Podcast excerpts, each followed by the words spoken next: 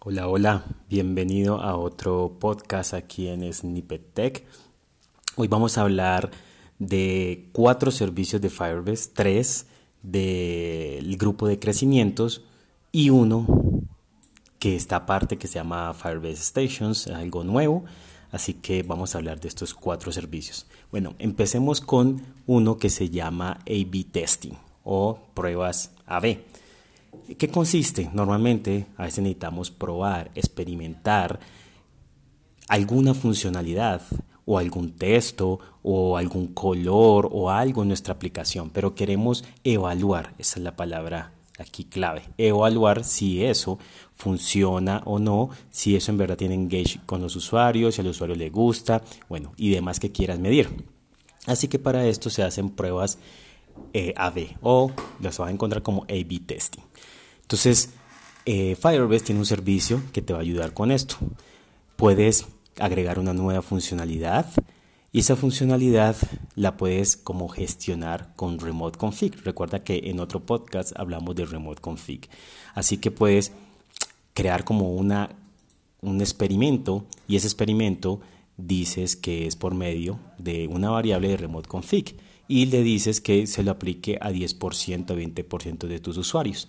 Así él va a aplicar estas variantes que tenemos en Remote Config a 10 o al 10% como lo hayas, eh, hayas colocado y estos usuarios van a poder ver alguna funcionalidad diferente. Esto es configurado con Remote Config.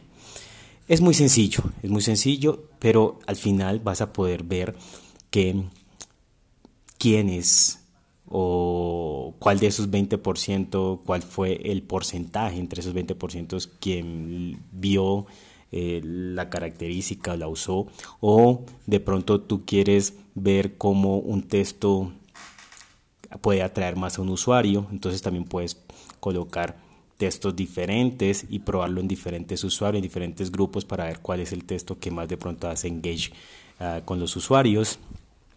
También puedes enviar mensajes sea, se, se une con lo que es mm, eh, messaging o lo que es in-app messaging y puedes crear mensajes para algunos de una forma diferente, un porcentaje de una forma diferente, otro porcentaje con otro mensaje y ver cuál tiene más engage. Entonces, puedes hacer varias pruebas que al final te van a poder evaluar y poder tomar decisiones para una funcionalidad, para un mensaje, para un producto, para cualquier cosa que quieras probar.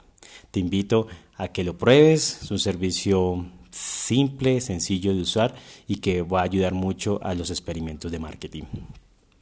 Por otro lado tenemos la parte de Predictions. Predictions es un servicio de Firebase que tiene Machine Learning y lo que hace es aplicar este Machine Learning a tus datos de analíticos o en la parte de los datos que estás en Analytics.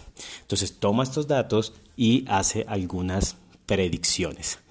Básicamente te da dos predicciones o por default dos predicciones. Una que es la parte como uh, un porcentaje de abandono de los usuarios, la probabilidad de que usuarios van a irse de la aplicación, como otro porcentaje de una métrica, un evento de, compra, que normalmente están por defecto en, las analíticas. Entonces te hace estos dos estas dos predicciones, pero tú puedes colocar otras más predicciones personalizadas a partir de los eventos de la analítica. Entonces puedes de pronto predecir qué usuarios van a abandonar la aplicación, qué usuarios se van a ir de la aplicación en los próximos 7 días, 8 días y con esto pues puedes crear algunas campañas para poder retener estos usuarios. O de pronto quienes han comprado eh, en la aplicación, porque tienes un evento de eso, y entonces puedes predecir de pronto qué usuarios van a comprar en los próximos 7 días y a estos enviarle algunas campañas de compra. Así puedes hacer predicciones personalizadas con tus eventos analíticos, eventos analíticos que son de conversión para poder predecir comportamiento de qué usuarios de pronto mm, verán este producto o algo así y a ellos enviarle alguna campaña. Entonces eso te va mucho para poder predecir y con ello tomar decisiones y poder crear más engage de los usuarios o crear más conversiones. El otro servicio que de crecimiento el tercero que vamos a ver, que vamos a, explicar aquí, es el de Dynamilinks. Dynamilinks eh, creo que pronto lo han usado mucho los desarrolladores de Android y iOS. Eh, ¿Y en qué consiste? Pues no sé si te ha pasado que a veces descargas una aplicación y más bien no descargas una aplicación, sino que tienes, te llega un correo, ya sea mensaje de texto o ya sea un correo electrónico y te llega como un link de ah, obtener un descuento para esto, lo otro, o mira este producto y ese link le das, le das tap o clic y te lleva a descargar de pronto una aplicación. Descargas la aplicación porque estás interesado o interesada, la descargas y puedes eh, te lleva directamente a un producto y de pronto te lleva a ver el detalle y hasta comprar. No sé si te ha pasado eso. Esto lo llamamos Dynamic Links.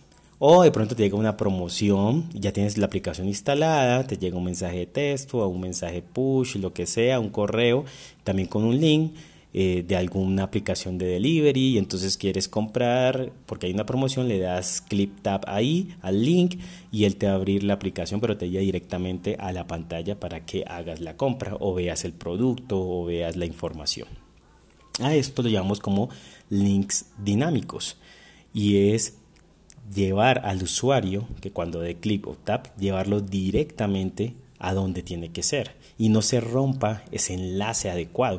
O sea, que yo quiero una promoción y no la tengo instalada, pues entonces va a instalarla y ya tengo que hacer todo el proceso de un boarding y demás.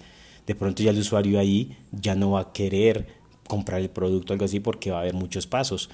Para evitar este tipo de cosas creamos los links dinámicos y esto lo que va a permitir es instalar y llevarlo al sitio adecuado para que haga una conversión, para que vea nuestra información, al final es lo que queremos del usuario. Así que es muy útil, eh, puedes crear estos links desde la aplicación Android iOS o desde la consola y recibir, esto envía parámetros, este link y puedes recibir una aplicación y con eso tomar las decisiones adecuadas para llevarlo a la actividad, mostrarle el producto y hacer la conversión al final. Esos son tres productos de la parte de crecimiento si ves, te van a ayudar mucho a poder entender el usuario, a poder predecir situaciones, a poder experimentar y a poder que al final hacer una conversión llevándolo al sitio adecuado al momento adecuado. Y ahora veamos un último servicio que se llama Firebase Extensions. Es un servicio que está en beta que para mí va a ser algo impresionante porque yo amo lo que son las Cloud Functions. Para mí es el, el, el servicio que yo más uso y que, y que he hecho muchas charlas y demás eh, eh, de Firebase que se llaman las Cloud Functions, que ya lo hablamos en un podcast anterior, y va a salir algo impresionante que se llaman las extensiones o extensions, y son funciones que ya están construidas y que están parametrizadas para que tú la uses. Entonces, ejemplo, tú quieres que se haga un, un redimensionamiento de tus imágenes. O sea, cuando desde tu aplicación, ya sea web o móvil, suban una imagen, automáticamente se dispare una función para que tome esta imagen, la redimensione y agregue alguna metadata para darle caché y demás. Esto mejorará el rendimiento de tu aplicación al visualizar las imágenes. Pues, ¿cuál sería la solución? Podrías pensar en una Cloud Function en donde pues se dispare a partir del storage, tome la imagen, la redimensione y bueno, ya agregué todo esto y la vuelve y la coloque. Sí, ya tiene la solución adecuada, pero pues toca construirla. Y eso te puede tomar tiempo y demás. Las extensiones son funciones que ya están creadas y que solo tienes que parametrizarla. Entonces imagínate que ya, ya existe una función para redimensionar las imágenes. Y lo único que tienes que hacerle es darle un botón instalar, seguir unos pasos, agregar unos parámetros adecuados, o sea, cuál es el storage donde quiere que, que, que, que detecte la imagen y dónde quiere esa imagen redimensionada, donde la quiere dejar. Y configuras eso y ya tienes tu función, no tienes que desarrollar nada, ya está listo. Entonces imagínate tener una biblioteca de funciones para muchas cosas que son comunes, para también funciones que ya nos entregan algunos... Eh, algunas aplicaciones de terceros, ejemplo Slack, ejemplo, no sé, eh, plataforma de pago, en el cual nos entregan funciones que las podemos integrar fácilmente a nuestro proyecto en Firebase y ya traen las funcionalidades para integrarnos con ellos o funcionalidades comunes. Ejemplo, te doy otro ejemplo. Quieres hacer un translate, una traducción de un texto. Entonces tú te toca de pronto que a partir de una colección que se coloque un documento, traducir ese texto. Pues te tocaría hacer esta, esta función, esta cloud function. Imagínate que ya existe una, una, biblioteca donde vas a buscar si hay una función para hacer este tipo de cosas y si existe solo le instalas colocas tus parámetros y ya tienes esta funcionalidad. Asimismo, imagínate para disparar correos electrónicos, para dar correos electrónicos de bienvenida a los usuarios, para hacer backups automáticos en Firestore para eh, eh, evaluar imágenes si son apropiadas o inapropiadas, imágenes de tu aplicación, para acortar eh, las URLs, o sea, imagínate todo lo posible que se puede hacer tener una biblioteca de funciones. A esto se llama Firebase Extensions, está en beta todavía, se está construyendo, pero esto va a ser magnífico porque te va a ayudar a ahorrar mucho, mucho trabajo. ¿Listo? Así que esto es todo por esta temporada de Firebase. Vamos a ver en otros episodios otros temas. Vamos a hablar en los próximos de Android y luego seguiremos hablando de otros temas.